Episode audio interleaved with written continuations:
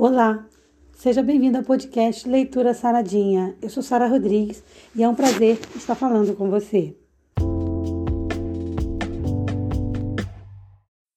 Lembre-se, se você não ler um textinho, não vai ficar saradinho.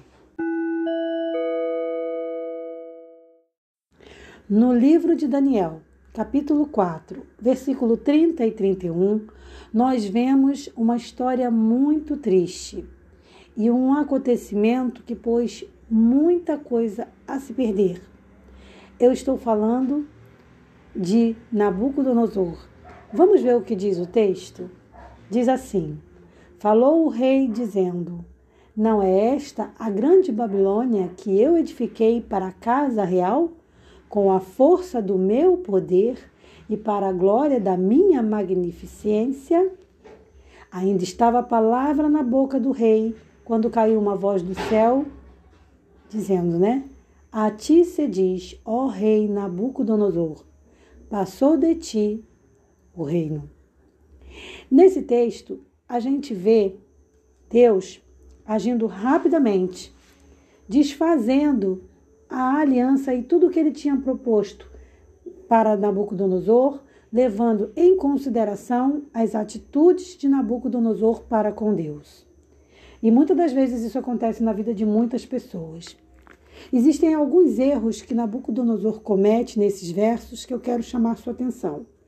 E ele diz assim: por exemplo, um deles seria quando ele diz: Não é esta a grande Babilônia que eu, edifiquei para a casa real, o primeiro grande erro é quando colocamos que, quando implantamos no nosso coração, que tudo que conquistamos vem porque nós fizemos o esforço, vem pela nossa força. Eu fiz, eu conquistei, eu realizei. O grande erro de Nabucodonosor, o primeiro grande erro foi usar a palavra eu, ao invés de dizer Deus realizou, Deus fez, Deus conquistou para mim. O segundo grande erro de Nabucodonosor foi quando ele diz: com a força do meu poder, meu. Ele não disse do poder dele, do poder do Senhor.